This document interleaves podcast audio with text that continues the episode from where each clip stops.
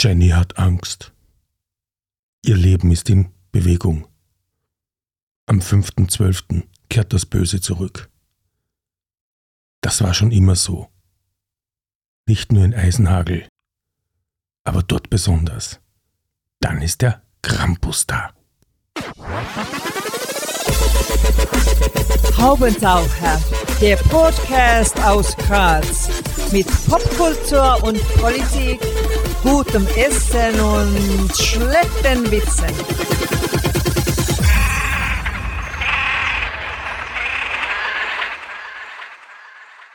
Hier ist der Haubentaucher Podcast. Einmal im Monat, manchmal öfter, manchmal weniger oft, gibt es hier neue Kunst und Kultur und andere Haubentaucher-Themen aus Graz und dem Rest der Welt. Am Mikrofon Wolfgang Kühnelt, heute zu Gast und wir freuen uns sehr. Martin G. Wanko, Autor, Texter, Regionaldelegierter der Grazer AutorInnenversammlung. Danke fürs Kommen.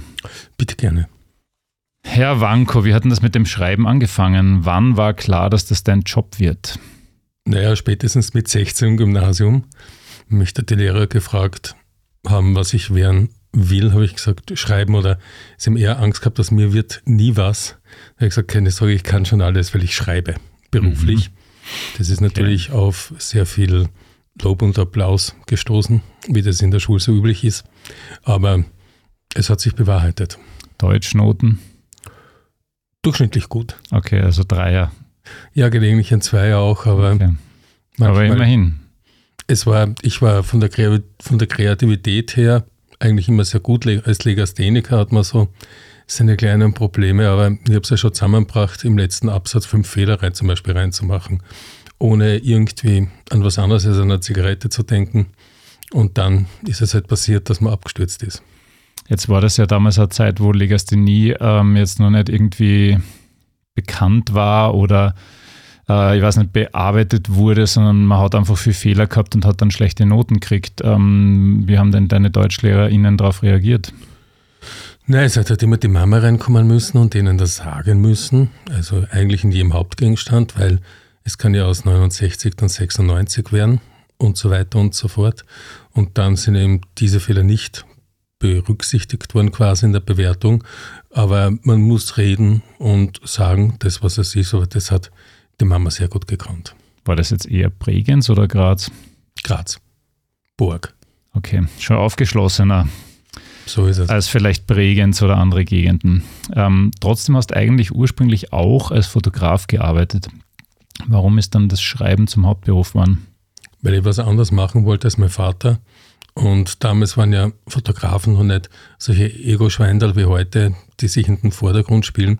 Und ich habe mir gedacht, eigentlich ist es ziemlich schade, dass das Modell, was vorne ist oder sonst was der vorne ist, eigentlich wichtiger ist als der Mann oder die Frau hinter der Kamera.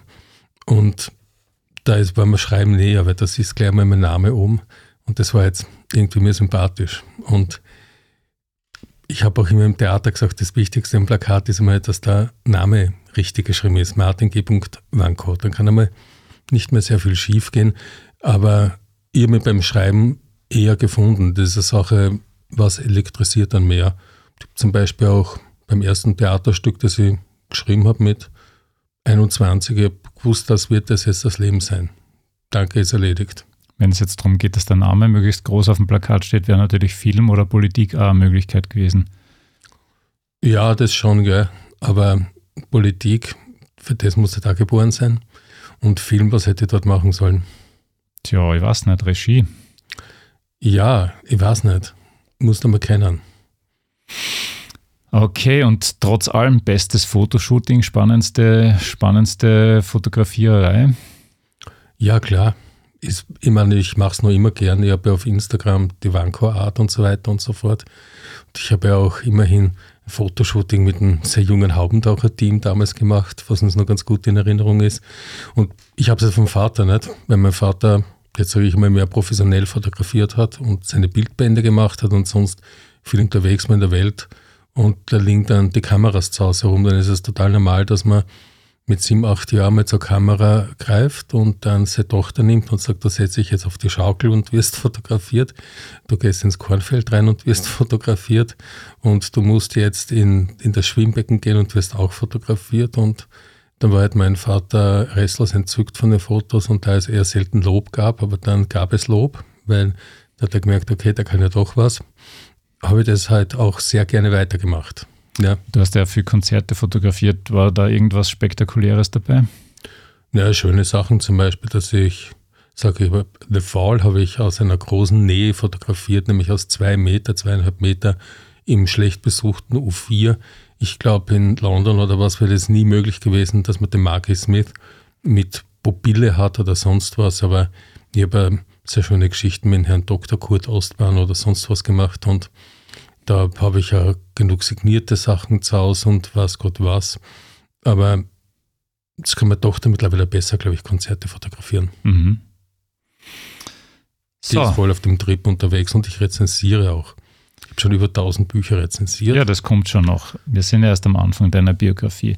Wir tauchen jetzt einmal kurz ins Theater. Du hast Theaterstücke über Franz Morg und Osim zum Beispiel geschrieben. Wann gibt es das Stück über Thomas Schmidt und Sebastian Kurz? Die Dialoge wären ja im Prinzip ganz Wanko-Style. Es ist richtig, aber das kommt jetzt schon in der schlechten Werbung vor.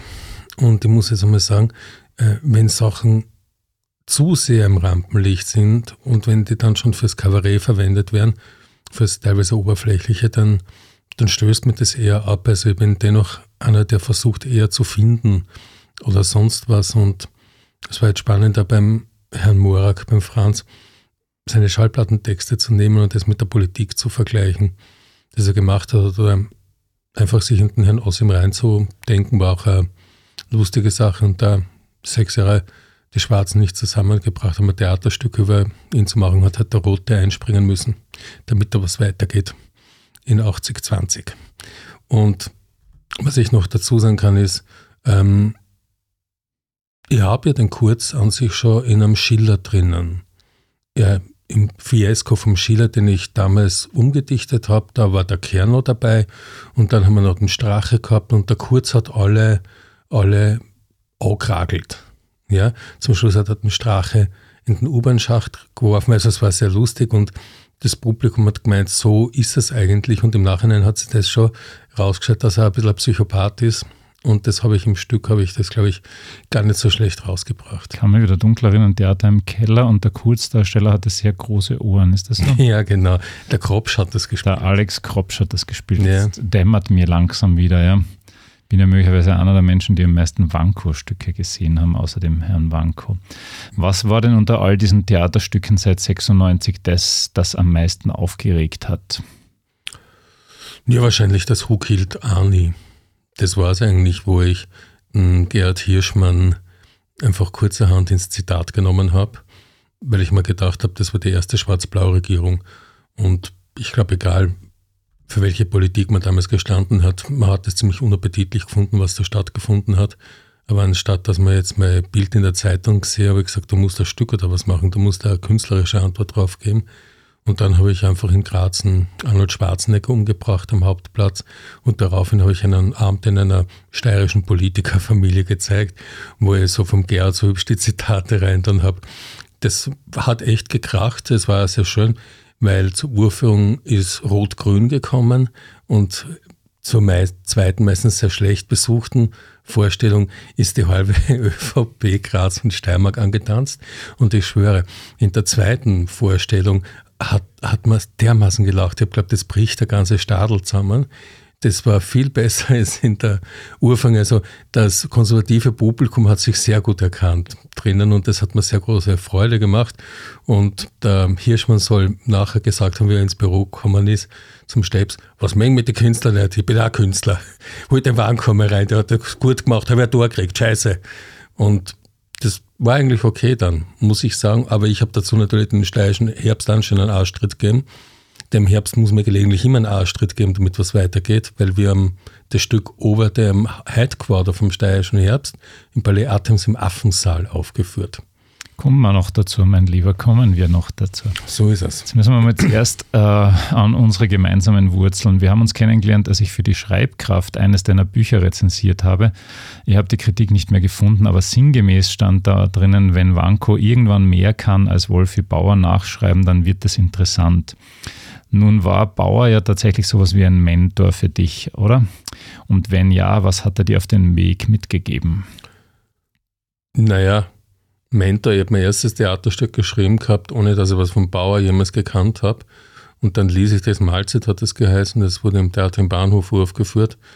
Und, und dann ließ ich nachher Bauer und da merke ich, da gibt es einfach ganz einfach Parallelen, weil wir beide aus Graz kommen, also einen ähnlichen Sprachgebrauch haben und weil wir irgendwie Stücke aus uns rausschreiben, aber die doch mit einer gewissen Absurdität teilweise verbinden. Und ja, und das war es, aber ein Kumpel, ein Freund, wenn man was braucht hat, war er da, er hat was gemacht.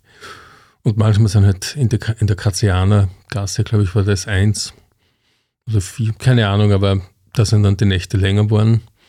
Und irgendwann bin ich heimgefahren, das war sehr los mit dem Taxi, da habe ich gleich das Klopapier hinten vergessen. Das war eine rechte Hetz. Dann habe ich mir gedacht, eigentlich fährt das Klopapier, das ist doch ganz Graz und das, der Herr Bauer hätte sowas vielleicht schon wieder ein Theaterstück gemacht. Aber beim Wolfi Bauer habe ich das Gefühl, dass er oft so rezipiert worden ist als einer, der halt gern in der Haring sitzt und dann halt irgendwelche Theaterstücke schreibt. Und ich glaube, das ist einfach viel zu wenig. Also ich glaube, der, der Mann hat so viele Facetten gehabt. Ähm, ich habe zum Beispiel mal mit Staunen kennengelernt, dass er halt dauernd auf den Schöckel gegangen ist und sich halt immer taugt hat, weil er mit seinem roten Schädel dann halt Leid überholt hat und die gesagt haben, hey, jetzt ist endgültig aus. Ähm, aber generell einfach ein, ein sehr geistreicher Mensch. Ähm, hast du das Gefühl, dass der vielleicht ein bisschen zu wenig PR gemacht hat? Weil das könnte man dir ja jetzt nicht vorwerfen, zu wenig PR. Stimmt. Manchmal wird es übel, wenn sie mich in der Zeitung sehen. Das ist viel Pech für sie. Aber so ist es dann einmal im Leben. Äh, der Wolf ist unterschätzt, man ist ganz klar. Der Thomas Bernhard hat auch ihn Feuilleton-Alkoholiker genannt. Ne? Und er ist jetzt so, weil er auch auf Du und Du auf Kraut gekommen ist. Nicht? Wenn der halt um zwei in der Früh mit dem Spitz heimgegangen ist und dann einen Fleischhauer getroffen hat, hat er mit ihm auch auf einer Ebene geredet, dass das beide verstehen. Und dann ist er mit dem auch nur auf ein Bier und auf einen Schnaps gegangen. Ja, und das hat dann irgendwie bei anderen, also deswegen haben wir, glaube ich, manche belächelt, die nicht gesehen haben, dass der Mensch aber eigentlich auch ziemlich genial zeichnen kann, malen kann und Gedichte und so weiter und so fort und in ganz verschiedenen Sphären denkt. Ja, also das waren ja, glaube ich, die, die seine Stücke nur vordergründig gesehen haben und nie versucht haben, hinter die Facetten zu schauen.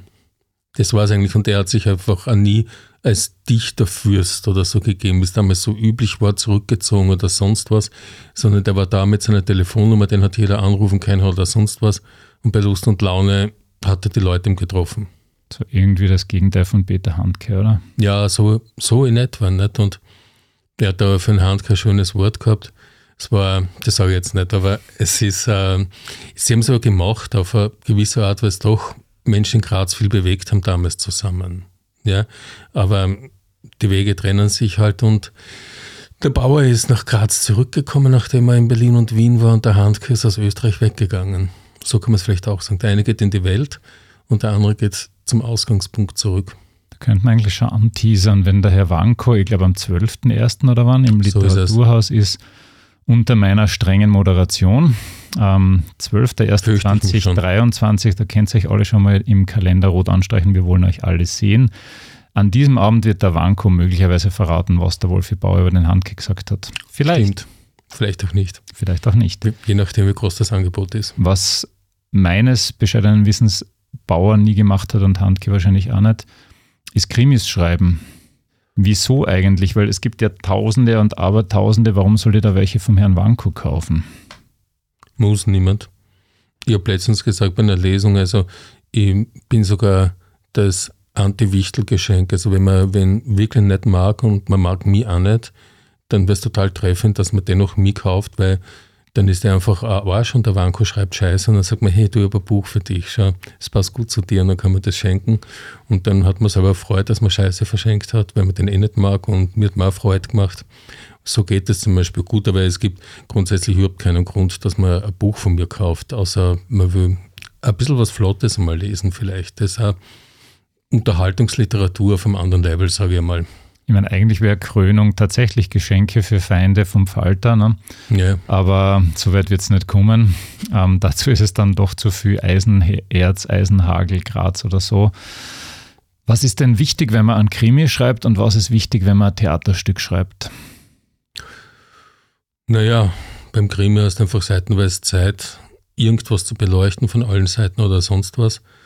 Und im Theater weißt du einfach, dass du so in einem Tortenstück musst quasi so ein ganzes Leben oder so eine ganze Geschichte drinnen haben. Also wahnsinnig schnell zusammengefasst sozusagen. Das ist eine andere Art vom Spaß, das ist wie schneller Sex oder so. Und beim Roman wird es dann da länger und schwitzend. Nicht? Das ist dann unglaublich. Roman ist ein Schlauch, wenn man das schreibt. Das ist, ist was, das kann zart werden. Da sitzt einfach in der Nacht da, wenn man am Tag arbeitet. Und das Stück ist flott. Es geht zack, zack, zack, zack. Und weiß nicht, es, es läuft ja zurzeit Shortcuts 22. Das wird ziemlich gut besucht im Theater im Keller. Was heißt, wir waren die, die im Herbst und in der Weihnachtszeit kein Stück absagen haben müssen. Edge, Edge, Edge an alle anderen. Und die Leute haben viel Spaß dabei und das habe ich echt in der großen, wirklich in der großen Erschöpfung nach Eisenhagel 2 geschrieben. Ich habe mir zwei Jahre Szenen kurz zusammengeschrieben auf dem Zettel und den habe ich wiedergefunden und dann gesagt, da schau her, eigentlich ist das ein Stück. Dann habe ich das abgefetzt, habe es gleich im Verlag geschickt, im Sessler, der hat es unter Vertrag genommen, gleich einen Heilacher gegeben, habe gesagt, nein, jetzt müssen wir das machen, nicht anders von mir. Und der hat es eingesehen, das passt jetzt bestens in die Zeit und das ist schön so. Kommen wir noch einmal zu meiner Frage zurück. Wenn du jetzt ein Krimi schreibst, ähm, zeichnest du da dein Personal auf, damit du den Überblick nicht verlierst? Weil bei Eisenhagel kommen da jetzt schon ein paar Leute vor, es sind jetzt nicht unendlich viele, aber schon etliche, da muss man schon ein bisschen aufpassen. Ähm, oder behaltest du das einfach im Kopf? Nein, ich meine, prinzipiell bin ich mal, ich sage es mal ganz ehrlich, ich gehe mal zwei Monate plotten. Weil ich sage, du musst der Plot von vorn bis hin stimmen und man muss ja immer wieder, wenn man unsicher ist oder sonst was, zum Plot zurückkehren und brav sein, sage ich mal weil sonst wird das nichts. Sonst geht das wie ein Atompilz auf und wenn der Atompilz aufgeht, ist es zwar ein schönes Foto, aber der Leser hat nichts mehr davon. Wo ich sage, da muss man echt schauen, wer spielt mit, wer ist da. An sich war es nicht vorgesehen, dass man einen zweiten Teil von Eisenhagel macht, aber wie ich den ersten gelesen habe, habe ich gemerkt, die Charaktere, die machen mir Spaß, die besetzen alle einen gewissen Teil, vielleicht eines jeden Menschen. Und, und dann habe ich gesagt, ja, mit denen möchte ich nochmal was tun. Und so ist dann einmal grundsätzlich der zweite Teil entstanden. Und ich habe es aber schon gewusst dann im ersten Teil, was ich sage, jetzt habe ich nicht irgendwie ganz krampfhaft was machen müssen, sondern es ist einfach weitergegangen. Aber da muss man schon sagen, wer kommt und warum kommt wer und welche Position hat wer. Und da muss man schauen, dass es zusammenpasst. Aber ich lese mir die letzten 20 Seiten rein, bevor ich was Neues schreibe, wenn ich jetzt ein paar Tage Zeit gehabt habe. Und dann geht es weiter, aber man muss plottreu bleiben. Aber man kann sich schon einmal vormerken, Wichtelgeschenk 2023 wird dann der dritte Teil Eisenhagel, weil man redet ja in der Szene von einer Trilogie. Ja, äh, sagen wir mal 24. Es mhm. geht einfach nicht so schnell. Aber 24 kommt der dritte Teil und das ist die Vollendung. Das ist dann das mega Wichtelgeschenk, alle drei Teile Eisenhagel. Genau, original signiert. Das ist echt der schwarze Advent oder der rote, je nachdem. Kurz noch einmal zum Theaterstück. Jetzt hast du ja eigentlich autodidaktisch angefangen, wenn ich das richtig verstanden habe. Lernt man dann trotzdem im Laufe der Zeit, wie sowas gebaut ist, wann so der erste Höhepunkt kommt, irgendein Joke mal gebraucht wird, damit das nicht durchhängt? Oder hast du das wirklich Schritt für Schritt selber beigebracht? To learning by doing. Ich meine, die wichtigsten Sachen im Leben äh, die kann man ganz einfach, wenn man gewisses Talent hat. Sonst wäre die Menschheit da schon ausgestorben und die Viecher genauso. Und das ist dann beim Schreiben nicht anders, wenn man das kann. Aber ich habe tatsächlich vor rund zehn Jahren ein Stipendium gekriegt, dass ich in München die so eine, eine Werksgeschichte so ein, für Drehbuch machen kann.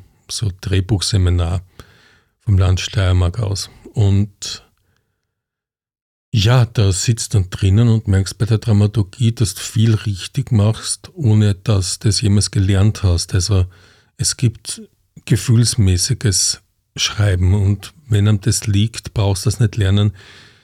Die Stones können auch keine Gitarre spielen.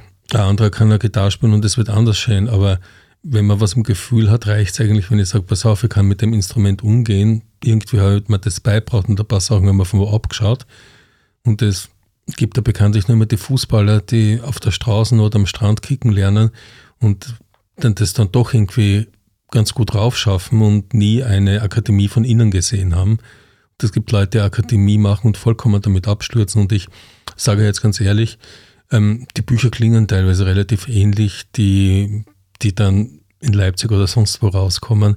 Und die Verlage tun sich da ziemlich leicht, wenn sie dort einfach die Früchte abholen, nämlich die haben fertige Bücher, die müssen nicht mehr lektoriert sind, die sind schon fertig, die sind mehr oder minder ziemlich brav und man hofft mit denen den Erfolg zu haben, aber es gibt auch Gegenstimmen, die dann sagen, ja, vielleicht ist es schön, wenn ich sofort am Anfang was erfahre, als dass ich einmal zehn Sachen mache und dann komme ich drauf, das oder das. Ich glaube, das Autodidakt ist eine der schönsten Formen überhaupt.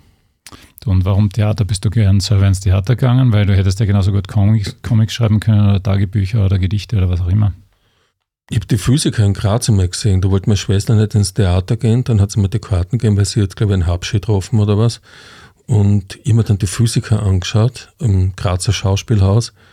Und die haben mir gut gefallen. Da hat es nach Zigarre gerochen, da hat man noch rauchen dürfen. Ich rauche aber nicht mehr, muss ich dazu sagen. Und irgendwie war ich sehr überrascht im ganzen Stück und war mir gedacht, siehst, das, das gefällt mir, das funktioniert, das, so kann es sein. Also ich war sehr froh, dass er mit Dürrenmatt dann der große, einer der großartigsten Autoren ich jemals, die es jemals gegeben hat, live gesehen habe, als erstes, als mein erstes Stück. Und danach habe ich so schöne Sachen gesehen wie Elby oder so. Wer hat Angst vor Virginia Woolf? Wer hat Angst vor Virginia Woolf? Wer hat Angst vor Virginia Woolf? Pang! Das war doch großartig mit der Taylor zusammen, Burton Taylor, nicht? Wie die ihre Ehe dann vorspielen.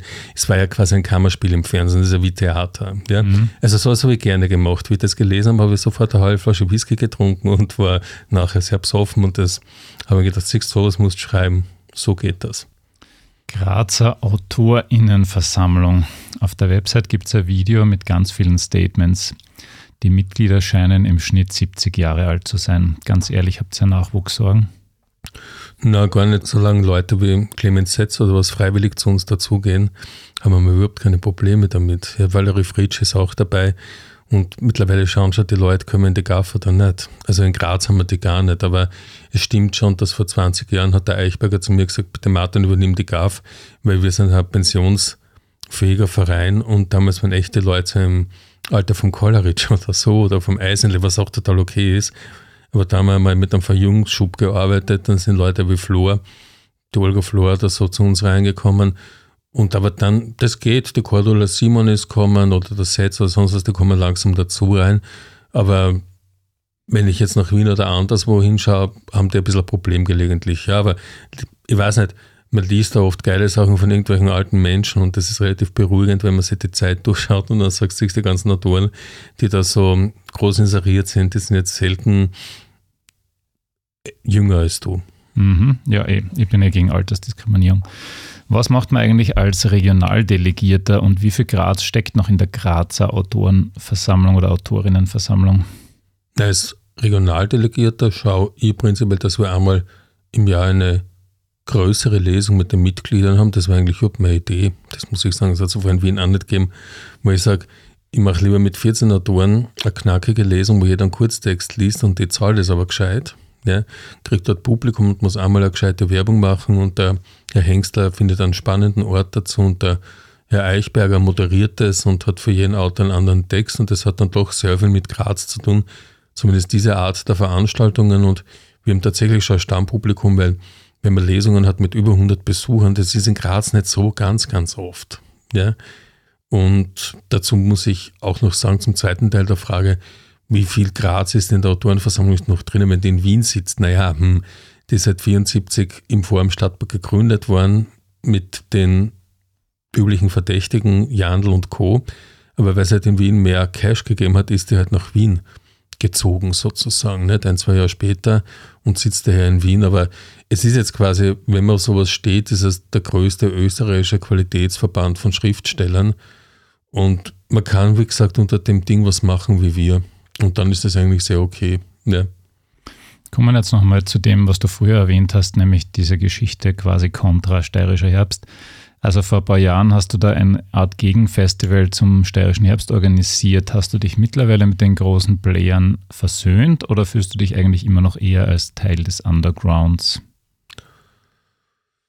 Ja, es hat sogar interessanterweise, ich meine, das Gegenfestival hat im, ist am Anfang ein sehr schöner Versuch gewesen, ähm, was anderes zu machen, aber ich hätte mich dann wirklich entscheiden müssen, will ich jetzt Management machen, dann muss ich zwei Wochen nach dem Festival wegfahren und das gescheiter, wirklich gescheit auf die Beine zu stellen, aber dann brauchst du Sekretärin und so weiter und so fort und einen sehr großen Proport in Wahrheit und das musst du mal finanziert kriegen oder willst du Dichter sein? Und ich habe mir gedacht, na, du bist Autor, du schreibst, das war mir wichtig und wichtiger als das Festival, dann habe ich gesagt, okay, das war eine gute Erfahrung, aber es hat dann zum Beispiel eine Zeit im, vor dem Stadtpark gegeben, wie ich die Literatur dort geleitet habe. Also ich bin regelmäßig in leitenden Funktionen, mir scheint. Aber da habe ich auch so kurz so Literaturgeschichten gemacht wie Black Friday und so weiter und so fort. Was immerhin beim Teletext auf die Seite 100 gekommen ist, das hat es damals noch gegeben. Das gibt es, glaube ich, heute noch, aber es schaut niemand mehr. Aber da muss ich ganz, glaube ich, schon sagen, dass ich irgendwie, wenn man sich als irgendwie fühlt man sich als Außenseiter. Das ist so ein Gefühl, das wirst nicht so schnell los. Ja? Wenn ein Stück erfolgreich ist von mir und das merkt man sofort beim ersten Applaus, am liebsten würde ich sofort alleine nach Hause gehen und keinen sehen in, in dem Moment, weil ich mit Erfolg überhaupt nicht umgehen kann. Das ist eigentlich das größte Problem, was ich habe, wenn was erfolgreich ist, dass ich dann sage, ja, was mache ich jetzt? Das ist, äh, da, was soll ich jetzt machen? Natürlich geht es irgendwie weiter, weil man atmet, ja, aber ich habe jetzt keinen Masterplan oder sonst was. Du würdest es aber sehr seltsam finden, wenn für mich mein Masterplan hätte.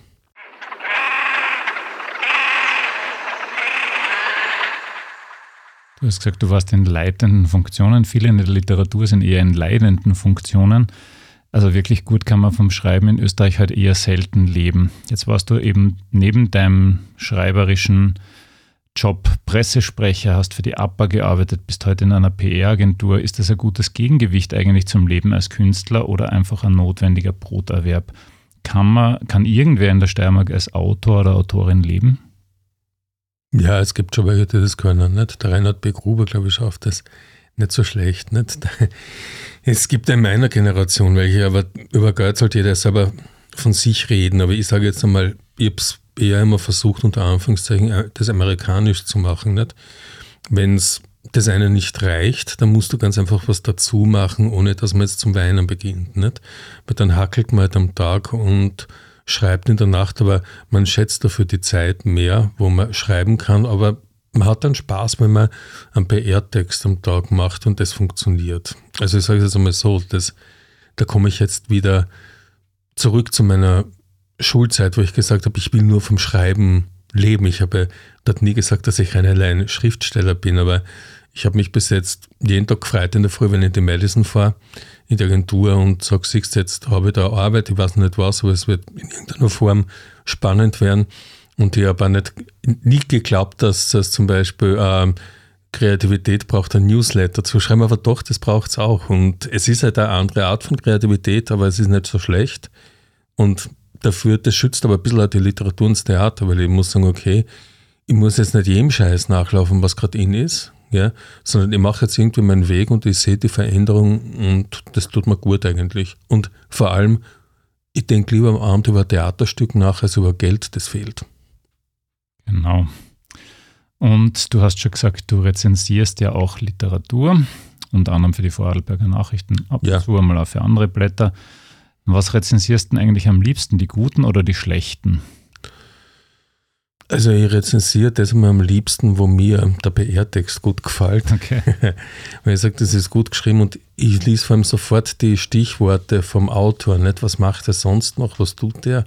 Ist der Mensch interessant? Das ist für mich wahnsinnig wichtig. Dann sage ich, okay, wenn der Typ interessant ist, wird das Buch wahrscheinlich auch interessant sein und da hat mich selten was enttäuscht. Also ich sage jetzt einmal, wenn ich zehn Bücher von mir habe und fünf könnten mir gefallen und fünf nicht, dann schaue ich, dass ich die fünf einmal bespricht, die mir gefallen könnten im Vorfeld und da wird 70 Prozent gefällt mir dann, 30 Prozent gibt es halt Deutsch, da muss halt Watschen einmal kennen, nicht? da ich dann schon teilweise auch schon Antworten kriegt, dann waren sie halt nicht so glücklich, die Damen und Herren in den Verlagen, aber sie freuen sich dennoch über das, was ich mache, weil sie spüren, dass ich die Bücher lese und das ist ja dem Job auch nicht mehr so ganz sicher, dass Leute Bücher lesen, dass die drinnen sind oder ob da nicht doch der PR-Text oder sonst was äh, zur Hand genommen wird. Also zuerst lesen, dann schreiben und jetzt habe ich es einmal nachgezählt, ich habe natürlich gegen Geld, aber dennoch über 1000 Bücher bis jetzt besprochen. Bist du gelähmt, gell?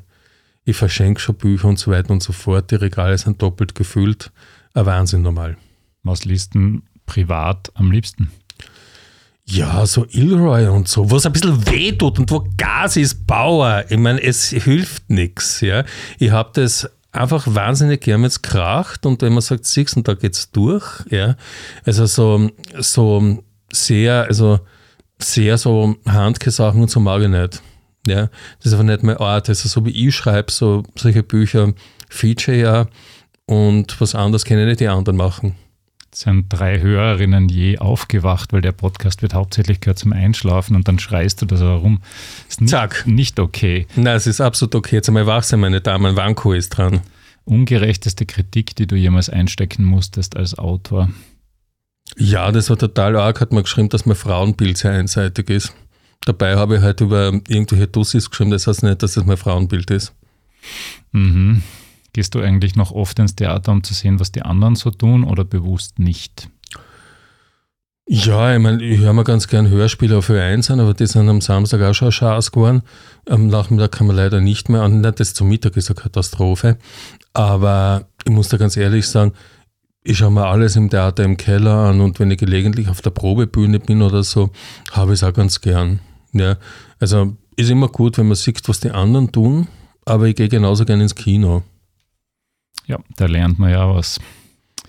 Und wenn jetzt jemand nur ein Stück vom Wanko sehen will, nur ein Buch lesen will, um dein Werk ein bisschen kennenzulernen, was empfiehlst du da? Ein Stück natürlich der Shortcuts, die jetzt gerade laufen, na, Spaß beiseite. Ja, aber wie lange laufen die noch? Ähm, den ganzen Jänner nämlich noch. Also ja, man hat noch acht Termine im Jänner. Aus.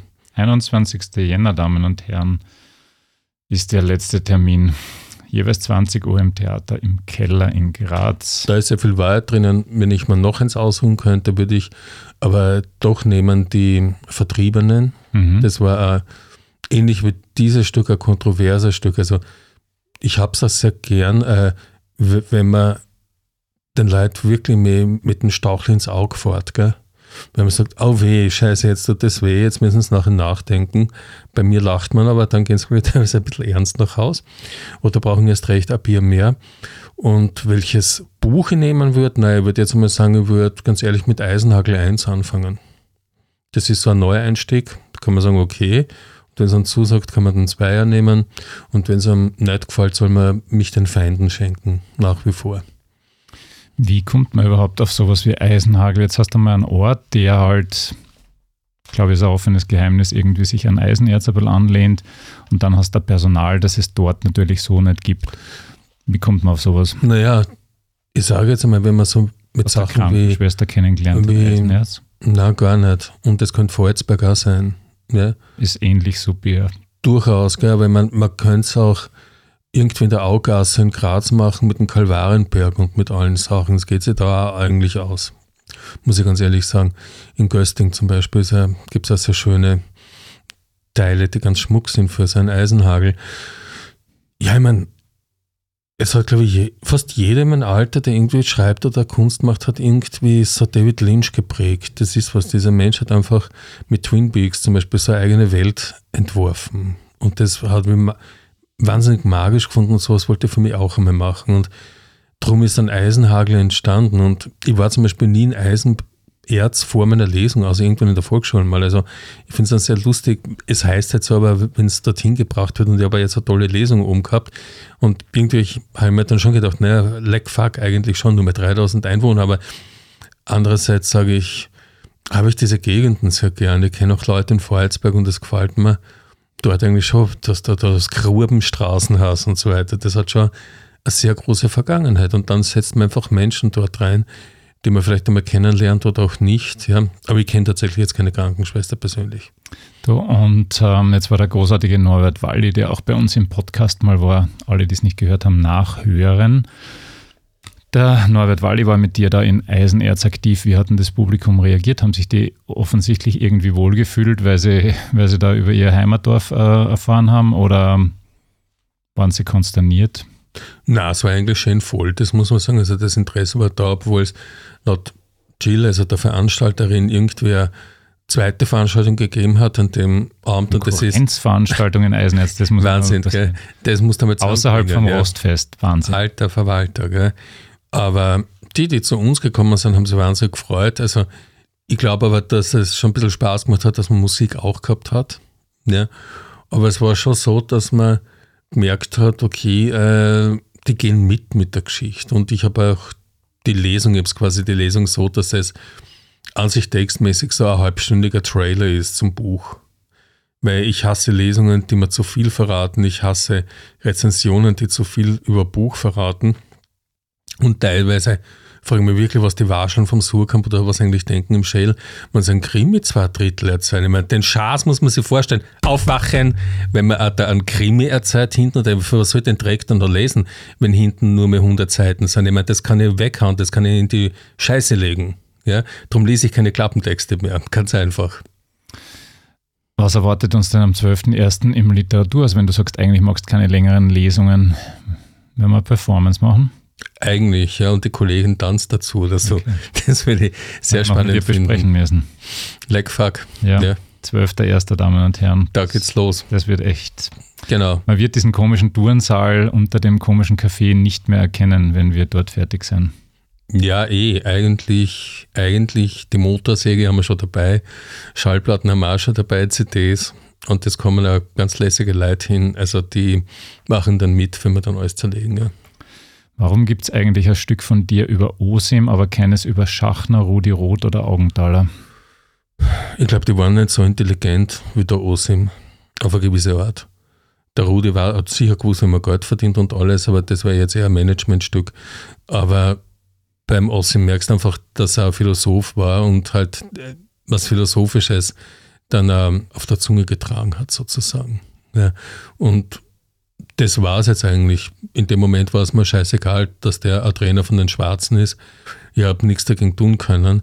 Aber, aber die Sache ist einfach, äh, ich habe mir gedacht, ja, jetzt wird es irgendwie Zeit und bin am Grundlsee gesessen, habe gerade ein Stipendium gehabt und habe ein bisschen mit Franz Obel quatscht und da hat der Stefan auch gesagt, ebenso wie ich es immer gedacht habe, einfach, man hat eine sehr schöne, sehr schöne, wirklich eine sehr schöne Geschichte in Graz gehabt, nämlich das war Kartnick, Schilcher, Osim. Und die drei Bedingungen sind mehr, als jetzt große Osim-Fans das gern haben, weil es hat natürlich auch angeben müssen, der anschafft, der Geld holt oder sonst was und, und, und, und. Und es war halt der König, mehr oder minder. In Mittelalter, in Shakespeare-Zeit wird das der König gewesen und der Regierende sozusagen der Monarch und der Osim der General. Das ist ganz einfach. Das wäre der Oberste des Kriegs gewesen. Und das ist eine, eine gute Komponente, wo man im Stück so springen hat können, von einem zum anderen hin und zurück. Und nach dem Stück hat die Frau Osim zu mir gesagt, sie weiß gar nicht, äh, welche nette Menschen ihr Mann gekannt hat, weil der ist an dem Tag weg nach Japan geflogen, damit man das zeitlich einmal einordnen kann wie das Stück aufgeführt worden ist im Fußballvereinshaus im Keller, wo sonst die Schiedsrichter ausgebildet werden, die steirischen. Und ihr hat es einen wahnsinnigen Spaß gemacht und mir auch. Und dann hat es eigentlich in dem Stück keine Verlierer gegeben. Den Ernst Binder hat es auch gefallen, den Schauspieler auch. So gesehen war es eine schöne Geschichte. Einer, der ja hier auch im Podcast war, war der Boris Bukowski, der bei Dancing Stars mitgemacht hat. Und du hast schon den Herrn Kartning erwähnt, der wird in der nächsten Auflage mittanzen. Mein Tipp ist, dass er nicht allzu weit kommen wird. Wäre das also was wie das für das PR-Genie Vanko, Dancing Stars? Naja, mein Rhythmusgefühl ist in etwa so, dass ich sage, wenn ich tanze, singe und vielleicht noch was dazu mache, würden sie mir die Herren, in der Herrengasse was zahlen, damit ich aufhöre. Ja, das wäre vielleicht eine Möglichkeit. Aber na, na, es, man muss Grenzen haben, nicht? wo ich sage, aus, das geht nicht, das kannst du nicht tun. Und ich weiß nicht, ich finde das so Sachen schwachsinnig. Wenn da neun Kabarettisten im Kreis sitzen im ORF und jeder sagt einen kurzen Witz oder was. Natürlich, es braucht jeder das Geld und alles drum und dran und will gesehen werden, aber es muss Grenzen geben. Ja, ist jetzt auch nicht so meins. Ich habe das noch nie gesehen. Ich muss ganz ehrlich sagen, es wird ja von sowas berichtet, aber ich habe mir auch nie das angeschaut, wenn irgendwie 16-jährige Hanseln auf die Bühne gehen und dann irgendwie ein Lied singen und dann Applaus kriegen, ohne jemals eine Vorleistung gemacht haben, dass sie überhaupt auf der Bühne sein können. Also ich finde diese ganzen Live-Shows von Big Brother anfangen absolut scheiße. Und naja, man muss sagen, also nach Gaudi Max hat es einfach nie wieder Witzesendungen gegeben, die wirklich funktioniert haben. auch Harry Spa- Brünster wäre eigentlich auch Auch Spaß super, muss sein, war ja auch einmal Auch okay, aber Harry Brünster eigentlich einmal im Podcast wäre eigentlich super. Vielleicht Eigentlich, ja. Wunderwelt. Einmal noch zur Kohle. Ähm, wie verkauft sich denn ein Krimi wie Eisenhagel? Wie ist das in österreichischen Dimensionen? Reden wir da über zweistellig, dreistellig, vierstellig, fünfstellig? Naja, so über 1000 geht das Ding schon. Mhm. Ja, aber alles, was, ich meine, ich schätze alle Kollegen, aber alles, was dann höher raufgehen soll, muss, muss gefälliger sein und im besten Falle auch ORF-tauglich. Also schlussendlich müssen die Guten gewinnen und es muss irgendwie so eine Erwartungshaltung erfüllt werden.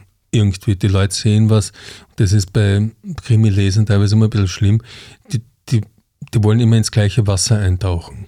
Und die wollen immer wieder sagen, okay, und jetzt ist das und jetzt ist das. Und wenn man sich aber damit ein bisschen spielt und das nicht so ganz dann befriedigt oder was auch immer, dann mengen sie nicht so gern. Ja, aber ich sage jetzt einmal, ich meine, warum steht überhaupt Steiermark-Krimi um? Naja, warum auch nicht? Ja, damit es besser verkauft wird, ihr Scheißer. Das ist einfach die Wahrheit. Darum macht man den Dreck, weil man will einfach vierstellig verkaufen, nicht 30 Exemplare loskriegen, wo man jeden Käufer kennt. Das ist einfach, das ist einfach, und der Buchhändler weiß, wo es hinliegt und die Leute weiß, äh, was zu finden ist, aber ähm, andere Kollegen setzen da fünf oder sechs stellig ab. Bei mir spielt sie das nicht. Einmal eine Gegenfrage. Äh, ist der Haubentaucher eigentlich schon mal literarisch in einem Roman erwähnt worden, der Podcast? Der Podcast natürlich nicht. Ne?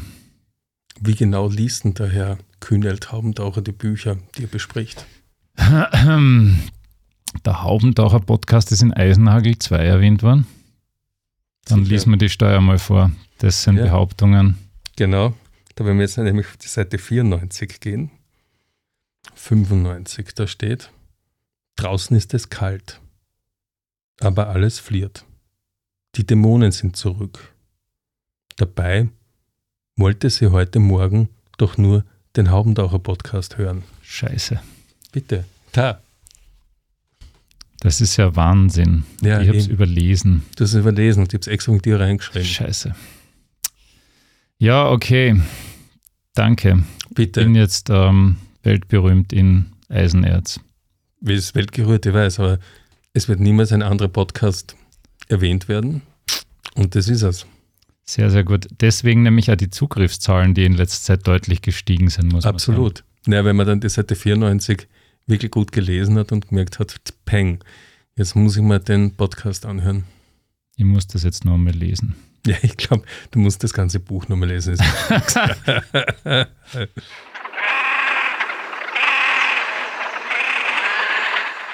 Und wie geht es am regionalen unabhängigen Verlag wie Kuiper, den du ja irgendwie mit angestoßen hast damals? naja, denen geht es jetzt, glaube ich, mal ziemlich gut, weil jetzt haben sie halt einen ORF-Moderator, der, glaube ich, da ziemlich ein Wehrschütz, der da was ziemlich Spannendes macht und da, glaube ich, da rotieren die Drucker, da glüht Vojo Radkovic hat ja, unser bester Vojo, hat ja ein Buch rausgebracht Schon und gelesen? Nein. Aber auf alle Fälle, sage ich jetzt einmal, die machen halt im regionalen Gesinn das, was ist und das Beste, was kommt. Und es goschern natürlich immer Leute, wenn andere was tun. Ja, aber es ist immer so, wenn es dann was plötzlich nicht mehr gibt, sagst man schaut, dabei war das ja so toll und so klasse und sowas muss man jetzt dann wieder machen oder sonst was.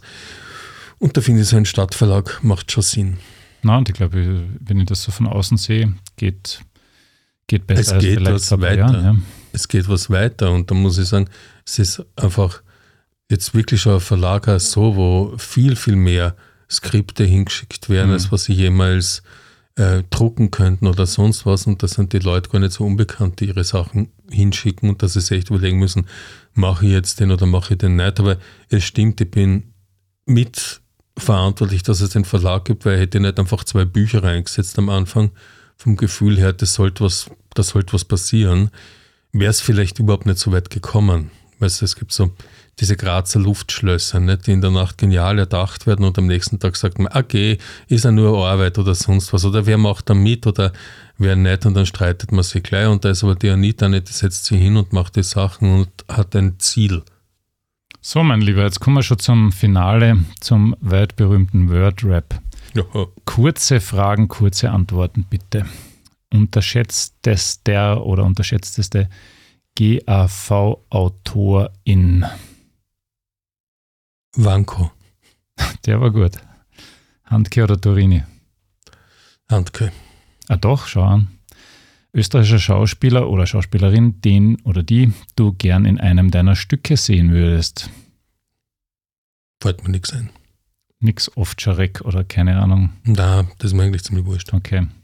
Weiter Alex Kropsch. Er lebe hoch. Auch er schon im Podcast gewesen. Stimmt.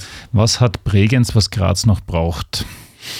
Graz bräuchte ein bisschen mehr. Also ich hoffe sehr auf die Erderwärmung. Wir Bregenz hat einen großartigen See und wir haben nur den Talesee, der ja nicht einmal See heißen dürfte. Aber der wird jetzt angeblich neu ausgegraben, damit man dann schwimmen kann.